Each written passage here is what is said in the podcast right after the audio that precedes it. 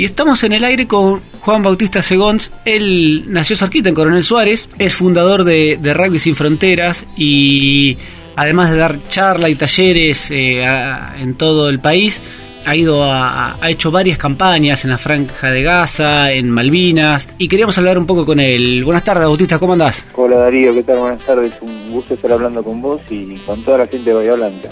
En realidad, si, si tengo que presentarte, es bastante largo. Traté de hacerlo lo más corto posible, pero la verdad que lo que hiciste en los últimos años es una cantidad de, actividades enorme. Sí, gracias a Dios. Es que, bueno, eh, hago lo que me gusta y, somos un grupo muy grande de gente que, estamos detrás de un proyecto que tiene que ver con construir una sociedad que viva en armonía y en paz y, liderar desde la imagen de lo que queremos ver, ¿no? Y, bueno, eso nos ha abierto un montón de puertas en muchos lugares y y creo que cuando alguien, alguien hace algo por algo que lo trasciende, que es, superior a uno, bueno, recibe asistencia superior y creo que eso está sucediendo y nos permite vivir, bueno, tratando de felicidad todos los días de nuestra vida, como, como decimos en la fundación, ¿no? ¿Cómo surgió la idea de Rugby Sin Fronteras? Mira, la idea nació en el 2003. en el 2003 el Mundial de Rugby no, no tuvo más tercer tiempo. Yo, bueno, soy un mi plataforma es el rugby, jugué toda mi vida al rugby, de hecho he jugado en el seleccionado de Bahía Blanca mucho tiempo, tengo grandes amigos ahí que, que no quiero nombrar a ninguno porque tendría que nombrarlos a todos, pero grandes amigos de Bahía Blanca. Y, el tercer tiempo es la esencia de nuestro deporte del rugby, ¿no? Entonces en, en el Mundial 2013 deja de haber un tercer tiempo y se me ocurrió decir, bueno, ¿cómo hacemos un evento de alto impacto que, que, implique o que muestre la importancia del rugby como, como herramienta de vínculo, como deporte formativo? Y se me ocurrió hacer un partido en las Islas Malvinas entre este, argentinos y británicos y, isleños, que después de la guerra no había habido ningún avance. Y bueno, así estuvimos trabajando mucho tiempo, desde 2003 hasta el 2009, que finalmente se concretó ese primer partido en las Islas Malvinas. Y desde ese primer evento que, que hubo dos viajes, un viaje previo para coordinar las acciones y demás, que fue en, diciembre del 2009. Eh, fue como una piedrita que tiramos una laguna, ¿no? Que armó una onda expansiva, eh, bueno, que llegó a, lugares insólitos que jamás nos imaginamos que podían llegar a llegar, como bien lo mencionaste recién, en la Franja de Gaza y tantos lugares. Bueno, acabamos de venir de Cuba, donde hicimos el primer partido entre Cuba y Estados Unidos antes de la asunción de Trump y, solo el himno de Estados Unidos en Cuba, todos los que estaban presentes nunca lo habían escuchado, ¿no? Increíble. Y bueno, ese es el rugby, ¿no? Esa es la herramienta que tenemos para, para poder generar este, eh, mensajes que son muy, muy simples pero muy profundos, ¿no? ¿Cómo hiciste para hacer un partido de las Islas Malvinas con todo el trasfondo que lleva atrás y, a veces el, recelo que hay, ¿no? ¿Te fue fácil o no? Eh, eh, nosotros decimos que hay que vencer, antes eran 100 no para que venga el sí, y ahora hay que vencer 100 imposibles para que venga el posible. Eh, creo que es una convicción y es un... Eh, siempre hay, en todos lados hay, hay gente que, que piensa como uno, eh, nosotros decimos que los pájaros se juntan por el modo de volar, y, cuando hay una propuesta de encuentro y, utilizar como excusa el rugby, y te encontrás con rugby en otros lados del mundo, bueno, siempre hay alguien que, te avala y que te acompaña, ¿viste? Pero se podría escribir un libro de cada uno de los eventos de alto impacto. Seguro. Eh, porque realmente las historias son increíbles, pero cuento también que en las Islas Malvinas eh, me llevaron a tirar tiros con una escopeta de guerra, con una 1270, ¿no? O sea, el comando en jefe de la base militar de Montpleset me recibe, junto con Fernando Vela, y me dice, hasta este lugar donde estás vos, que es la base militar, una base militar para la gente, te digo, que tiene 3.500 soldados y es una plataforma este, eh, armada impresionante, ¿no? Y me dice, hasta donde vos entraste no, no pueden entrar los civiles, nunca entró ningún civil. Y dice, y vos no solamente sos un civil, sino que sos un argentino. Dice, ¿viste lo que es el rugby? Si yo no fuera fanático del rugby como vos, no te hubiese contestado ni un mail. Claro. Bueno, dice, muy buena la idea, ¿cómo te puedo apoyar? Cuando salimos de ahí, el, enlace que teníamos nos dice, bueno, ¿y le gusta tirar el tiro al platillo? Pues sí, he tirado algunas veces, bueno, vamos a tirar y nos dan una escopeta de guerra a Fernando y a mí, este, una 1270, una caja de cartuchos, y estábamos en, las Islas Balvinas tirando tiros al platillo. Entonces le digo, ¿puedo sacar fotos? Porque ¿quién me va a creer que estoy en la Islas Malvinas? Eh, dice, sí, por supuesto, es un tipo de rugby. Dice, ¿qué, qué, vas a hacer con eso? Y bueno, de hecho, desde ese momento, del 2009 hasta ahora, nunca he expuesto esa situación. se ha hecho pública, digamos, esa foto, pero es algo que en las conferencias lo muestro porque es una campana de confianza entre dos personas que sus gobiernos y sus pueblos están completamente enfrentados, este, pero que bueno, que el rugby es un vínculo que nos genera esa plataforma de decir, bueno, yo confío en vos y te doy este arma de guerra, total me expongo totalmente, pero sé que no me vas a fallar. Tremendo. Y también eh, he escuchado algunas conferencias tuyas, la experiencia en la franja de Gaza, en la que unió jóvenes israelíes y palestinos. Sí, bueno, otro de los puntos altos de las acciones de alto impacto. Eh, a ver, fue algo impresionante, ¿no? Conocer ese lugar primero, eh, que es inimaginable, porque los medios de, comunicación muchos desinforman más que informar. Eh, y bueno, haber logrado que a través de la pelota ovalada, bueno, con el apoyo de la Fundación Simón Pérez por la Paz y de una fundación este, palestina, pudimos lograr juntar a 50 chiquitos israelíes y palestinos que a los 10 minutos estaban jugando con la pelota de rugby y divirtiéndose como si fueran amigos de toda la vida, ¿no? Eh, eso fue en el 2012 y eh, la verdad que fue un punto alto en, las acciones de alto impacto. Pero también te, te quiero contar que la Fundación digamos, tiene un día a día muy, muy profundo, muy amplio, que tiene que ver con, nuestras charlas en, los colegios, nuestra comedia musical. Este, tenemos una comedia musical que este año eh, trata la vida de Nelson Mandela, que es para los colegios secundarios. Qué líder y, y, que a veces no se conoce la historia. Me parece espectacular eso de, darla a conocer. Es espectacular porque vos a los chicos de primaria y secundaria les empezás a poner fotos de Borges, de, de Favaloro, de Mandela y muy pocos son los que saben quiénes son. Es verdad, es verdad. Eh, y sin embargo, bueno, todo el mundo sabe, digamos, el deporte es un gran, una gran herramienta porque todo el mundo sabe quién es Messi, quién es... Eh, este, cualquiera de Manu Ginóbili, todos los ejemplos que tenemos, ¿no? Luisito Escola. Eh, entonces, eh, eh, yo creo que el deporte es una gran herramienta formativa, por eso nos, basamos en esa plataforma del deporte. Pero la Fundación tiene un día a día de, cientos de acciones, hacemos entre 50 y 70 comedias musicales y 50 y 70 charlas de la campaña Yo Respeto. Estamos relanzando esta campaña Yo Respeto, que el objetivo es mostrar que somos millones los argentinos respetuosos, que somos la gran mayoría, nada más que no somos visibles.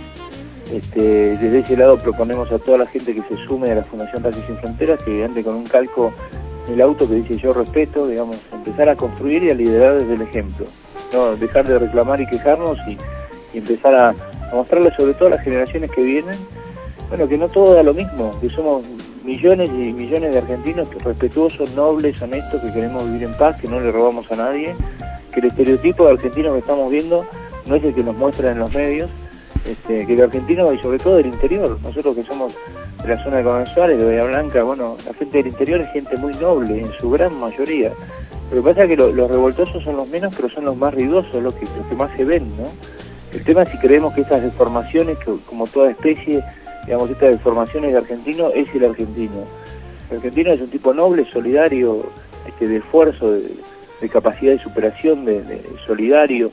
Eh, y, la verdad que tenemos que contarle eso a los otros hijos, porque si no van a creer que somos esa, esa deformación de la especie que, están mostrando de, una gran crisis moral que, nos atraviesa a todos. Entonces, eh, desde ahí nuestras campañas yo respeto y nuestra, nuestro trabajo en los colegios y en los clubes. Está buenísimo. A veces lo que pasa, y ojo, a mí también a veces me pasa, ¿eh? uno va al exterior y ve que, eh, que ciertas normas, ciertas se respeta mucho más que en Argentina. Yo estoy de acuerdo con vos en que la mayoría de los argentinos somos respetuosos, solidarios, pero como sociedad en general nos falta todavía crecer. Sí, nos falta crecer, es, claro, digamos. Hoy nuestra generación, sobre todo yo tengo 47 años, eh, fue la que mostró a todos, nos mostró 47 nuestra generación y la más grande, nos mostró a todos lo que no queremos ver más. O sea, nos atraviesa una gran crisis moral.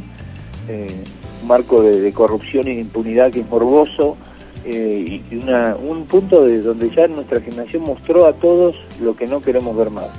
Ahora, en honor a nuestros abuelos y a nuestros padres que dedicaron su vida para hacernos gente noble, de esfuerzo, de trabajo y honesta, hoy tenemos que hacer un esfuerzo y empezar a mostrar lo que realmente somos, ¿no? O sea, porque somos lo que hacemos, pero también somos lo que dejamos de hacer.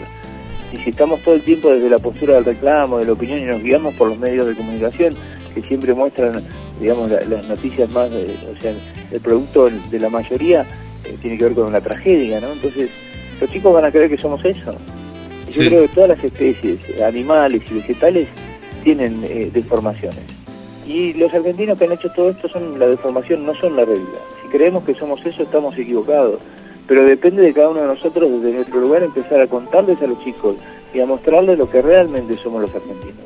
Tenemos un ejemplo como el Papa Francisco hoy, como Borges, como Barenboim, como de Favaloro, como de Vicenzo, todos los deportes argentinos del mundo, eh, todos los deportes del mundo están liderados por un argentino en cualquier disciplina.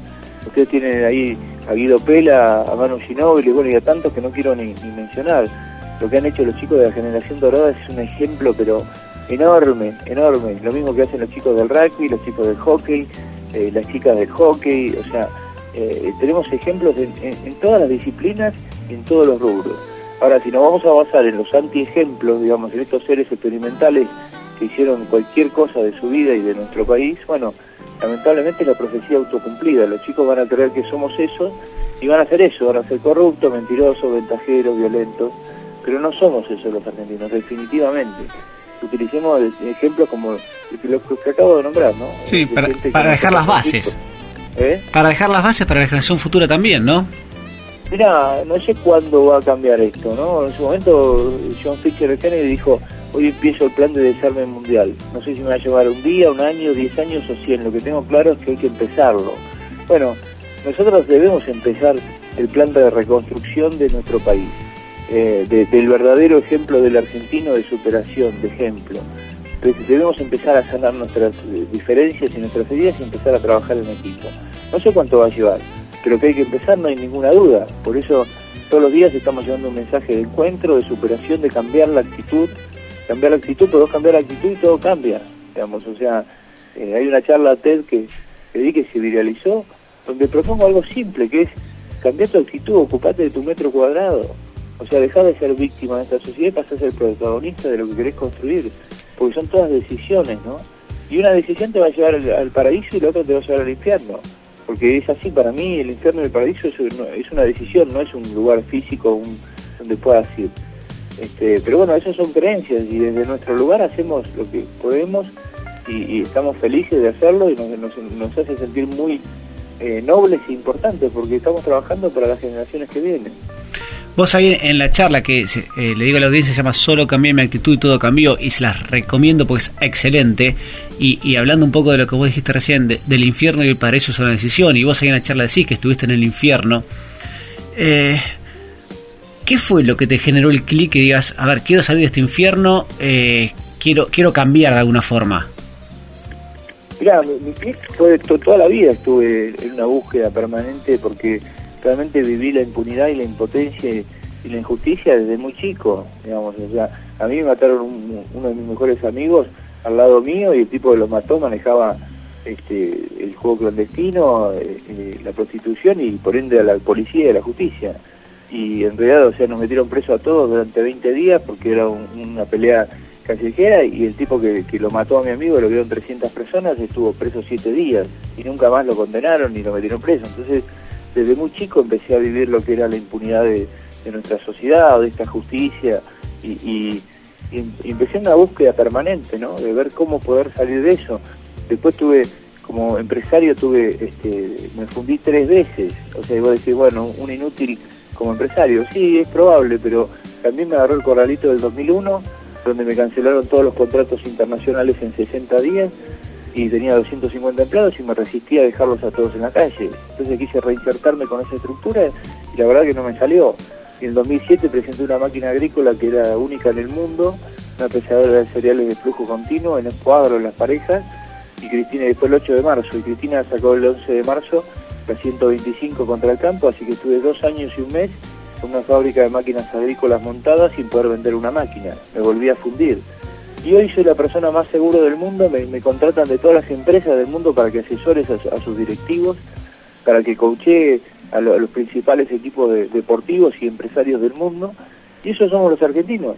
Tenemos esta capacidad de superación y de sobreponernos, pero todos esos momentos eh, lo vivía como una víctima. Decía, mira todo lo que me pasa, mira esto que me pasa, justificaba todo lo que me iba pasando y tenía todas las justificaciones del mundo, obvio. Tenía todos los motivos por decir, mirá todo lo que me está pasando como una víctima de, de todas esas situaciones. Hasta que en un momento cambié mi actitud y dije, yo todo esto lo elegí para prepararme, para prepararme para empezar a, liderar mi vida, para hacerme cargo de mi vida. Estoy, ya no, me, no hay nada que me dé miedo. O sea, eh, no hay nada que a, a, lo cual tema que no pueda manejar, porque puedo manejar todo. Si salí de estas situaciones, puedo salir de cualquiera. Los argentinos en general somos así. Todo el tiempo estamos resolviendo situaciones y saliendo adelante. Entonces soy soy el, el líder y el protagonista de mi vida. O sea, yo en mi metro cuadrado decido lo que pasa. Acá vibro en la energía del respeto, de la honestidad, de, del, optimismo. Y este metro cuadrado en, este país maravilloso, bendecido que tenemos, que es la República Argentina, hace que todos los días haga, mi presencia cambie algo. Porque cuando llego a un ámbito dice, ¿viste cómo está? ¿Y con, ¿Cómo crees que esté con el país? Y dice, ah, mira vos, yo estoy perfectamente bien. Soy exitoso, pronto de felicidad.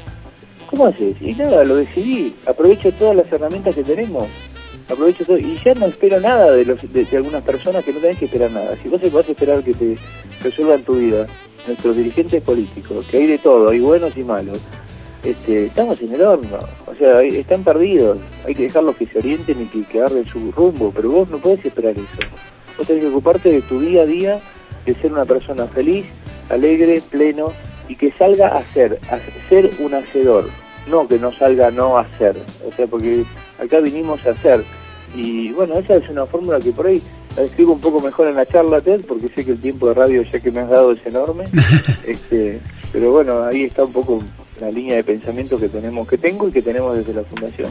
No, no es que a ver, ahí eh, un poco lo que vos decís es lo que decís también en, en, la charla, a veces lo difícil como sociedad de salir del concepto de, vos decís el concepto de mente orientada a la crisis. Y a veces cómo nos cuesta salir de, de, de esa posición porque es la, la, posición más cómoda, digamos. Lo que pasa es que lo que parece un buen negocio, al principio termina siendo lo peor, porque cuando vos te preguntan cómo estás, y decís, sí, ¿cómo querés que esté? Mirá, viste, con el país, con esto, y viste, te quejas del clima, después te quejas del tránsito, después del país, después de tu mujer, después de la empresa, después de cómo manejas, te quejas de todo. Entonces, claro, parece un buen negocio, porque dices, mirá, ¿y cómo querés que esté? Claro, después para poder estar bien, son tantas las variables de ajuste, son tantas las cosas que hay que cambiar que eh, es un pésimo negocio. O sea, tu mente está orientada a todo lo que te falta. Entonces estás en un estado de carencia permanente.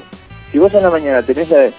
Yo mi mañana consiste en 15 minutos de yoga, 10 minutos de meditación y 20 o 30 agradecimientos en una hoja que los anoto todos los días de mi vida por las cosas que estoy agradecido en este día para poder salir a la calle. Y empiezo a agradecer. Gracias por haber podido dormir en una cama calentita, gracias por poder ponerme la ropa que dispongo, por el desayuno que voy a hacer, por las posibilidades que tengo, por estar profundamente enamorado de mi mujer y agradezco todo lo que algunas cosas se repiten y otras no.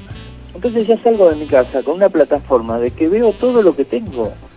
Si no, si salgo de mi casa pensando, uy, tengo que hacer esto, tengo que ir al banco, tengo que...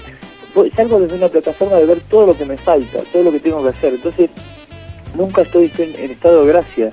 El estar en estado de gracia significa poder agradecer lo que uno tiene. Digamos, eso es la Biblia dice, aquellos que tienen se les dará más y los que no tienen se les quitará hasta lo que tienen. Y vos decís, qué loco esto, ¿cómo le van a dar? Bueno, se trata de la gratitud. Aquellos que tienen gratitud se les dará más y los que no tienen gratitud se les quitará hasta lo que tienen. Porque es un estado de carencia mental, ¿no? Pero bueno, son mis creencias, no significa que sea así, son solamente un punto de vista que a mí me hacen vivir muy, muy feliz y pleno, ¿no?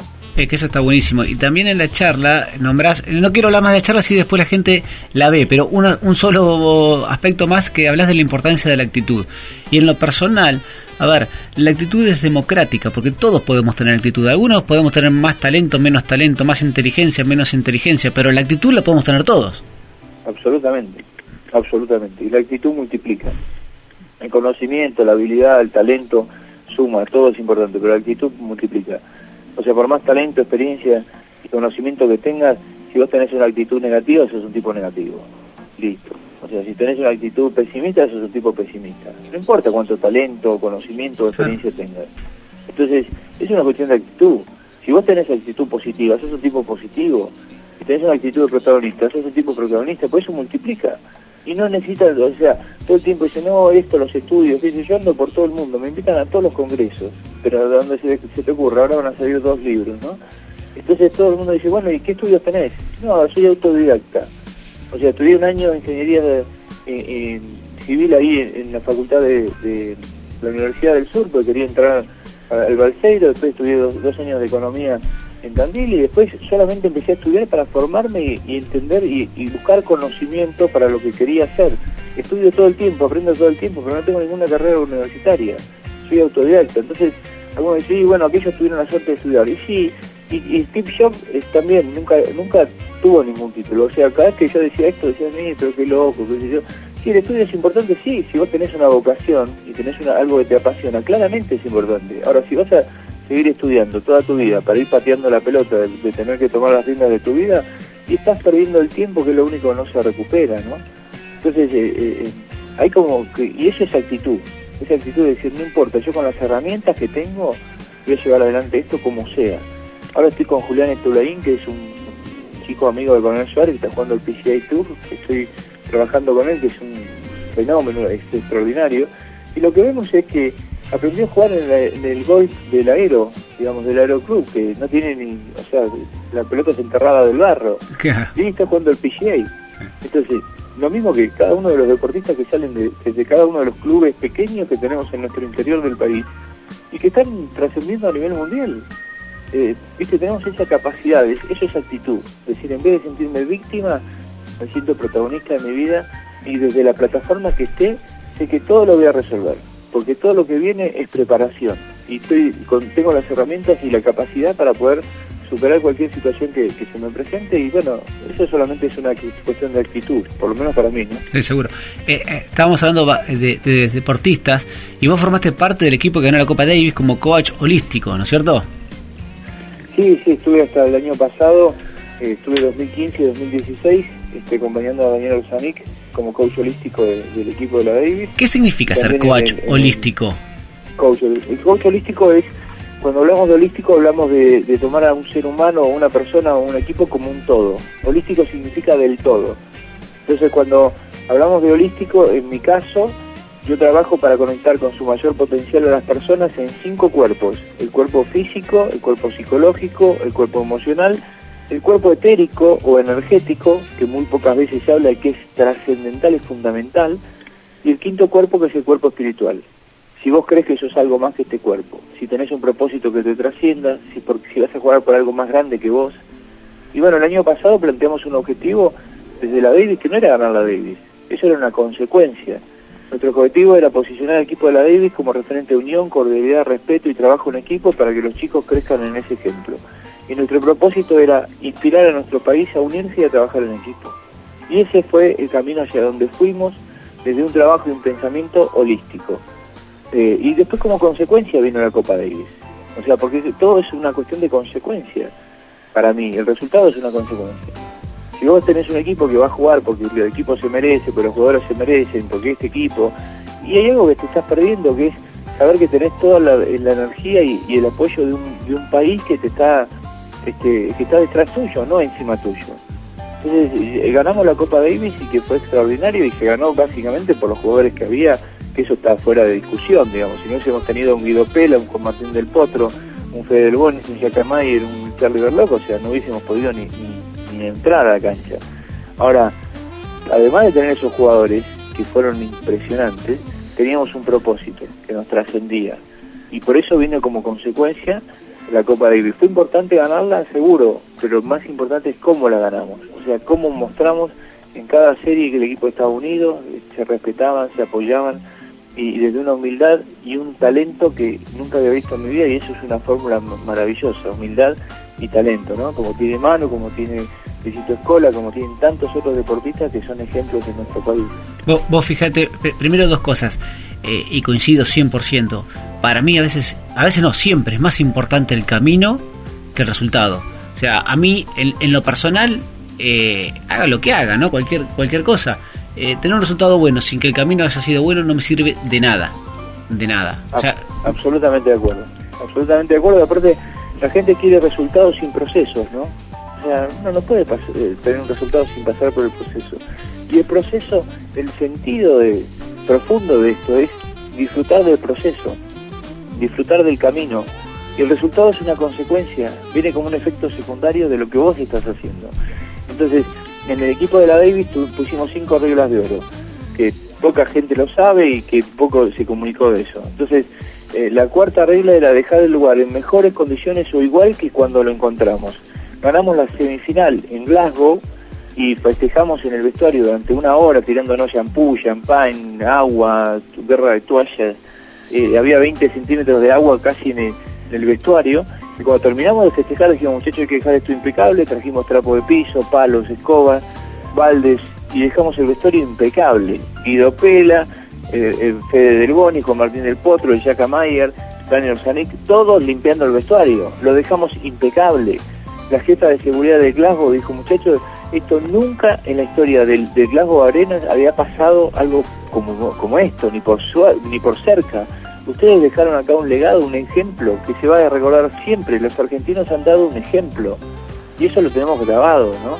Y como eso te podría contar 100 cosas que hicimos hasta el año pasado, que, que, eh, como es este, que fue nuestro proceso de 2015-2016 que trabajamos junto con Dani o sea, los chicos cocinando y haciendo de para los cancheros y los que organizaban el torneo, o sea, cosas muy profundas, muy lindas, que fue nuestro objetivo y que bueno, que después eh, trajo una consecuencia que es la que todos pudieron ver. Por primera vez en la historia este, ganamos la Copa Davis. Vuelvo a repetir, con la grandeza de los jugadores que había, claramente, pero también nuestra, la serie ganamos cuatro series de visitantes con nuestro mejor jugador en todas las series, 38 del mundo, y no había en la historia de la Davis un registro que un equipo llegara a la final sin tener por lo menos un top 10 y un top 20, o sea, dos jugadores de ranking.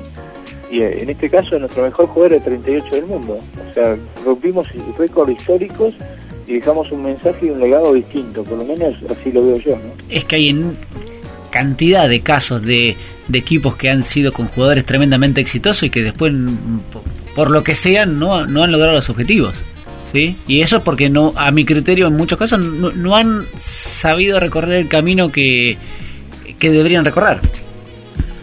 Completamente de acuerdo. Y, y hay una frase que, que te escuché a vos y que va con esto de, de que los chicos se hicieron de mozos en un asado, de limpiar el, vestuario, y que te escuché en una entrevista que dice algo similar, sin mal no recuerdo, que nunca seas tan grande como para no hacer las pequeñas cosas. Es así, es una frase que en su momento eh, mencioné que también la aprendí de los All Blacks, ¿no? que tiene que ver con eso, nunca seas tan grande eh, como para no hacer las cosas pequeñas, o sea, que tiene que ver con, trabajar tu humildad, trabajar tu, tu, estar en eje, estar presente, saber que sos una persona que juegas bien un deporte, digamos, porque si no empieza, el ego nos empieza a atrapar a todos, ¿no? Y creemos que estamos más allá de todos y que cualquier cosa que digamos es válida y la verdad que está bueno de tener nuestra humildad este, para mí los valores son como los músculos, ¿no? O sea, si, vos no entrenás algún músculo se atrofia y los valores si no los entrenás este, se atrofian también. Entonces está bueno en los procesos que, se inicien empezar a trabajar sobre nuestra esencia, sobre nuestros valores y saber, digamos, recordar todo el tiempo de dónde venimos, ¿no? Y a partir de ahí cuando uno representa un país, bueno, se empodera, para mí se empodera y ese es el trabajo que hay que hacer y fijar propósitos que nos trasciendan, que vayan más allá de, nuestro ego y de nuestro deseo, que también es tan bueno tenerlos, pero que cuando representamos un país tiene que haber algo que, sepa que hay 40 millones de personas que nos están mirando, que podemos ser un ejemplo, que podemos educar, que podemos inspirar a nuestro país, darles alegrías y darles momentos de, de felicidad, ¿no? Porque realmente he tenido testimonio cuando volvimos de de Croacia la gente no te felicitaba, te decía gracias, gracias. Sí, claro. O sea, si vos te dicen felicitaciones, decís bueno, gracias. Si te dicen gracias, gracias, ¿qué le decís? De, nada, o gracias a vos, o sea, pero realmente eso fue el, mayor reconocimiento, el mayor premio, y bueno, que tuve la bendición de vivirlo hasta el año pasado, ¿no? Y qué suerte que hayas tenido un Bayense en ese equipo también, ¿eh? Es un Bayense, pero un Bayense que es extraordinario. Guido es una persona extraordinaria. Eh, lo quiero mucho eh, la verdad que, es una persona, aparte de muy buen jugador, muy buena persona, muy inteligente. Y bueno, cientos de, gente de, Bahía Blanca. Estuve también acompañando el año pasado a Miguel Carballo, que es de ahí, otro otro ejemplo de deportista y de, persona, ¿no? Así que yo creo que la gente del interior somos una gran reserva moral, el, deporte en general, a excepción del fútbol, es una gran reserva moral. Eh, y bueno, es como que hay muchas plataformas de donde agarrarnos para reconstruir este país y reconstruir el mensaje que le vamos a dar a los más chicos. Bautista, no te queremos sacar más tiempo. Te agradezco muchísimo por, por estos minutos que, que seguramente excedimos, pero, pero nada, es un placer escucharte y, bueno, gracias por, por dedicarnos tu tiempo. ¿eh? Al contrario, Darío, gracias por este espacio. Pues, bueno, vuelvo a saludar a la gente de Bahía Blanca que quiero mucho, que tengo grandes amigos este, y los invito a todos que se quieran sumar a la Fundación Rugby Sin Fronteras, porque la verdad que necesitamos de todos. La Fundación se mueve con socios adherentes que nos ponen una cuota mensual de lo que puedan y nuestro eslogan es que los pájaros se juntan por el modo de volar, así que ojalá se quieran sumar a esta bandada que va hacia una Argentina este, respetuosa, noble, que quiere vivir en armonía y en paz. Grande y hasta siempre. Gracias, un abrazo grande.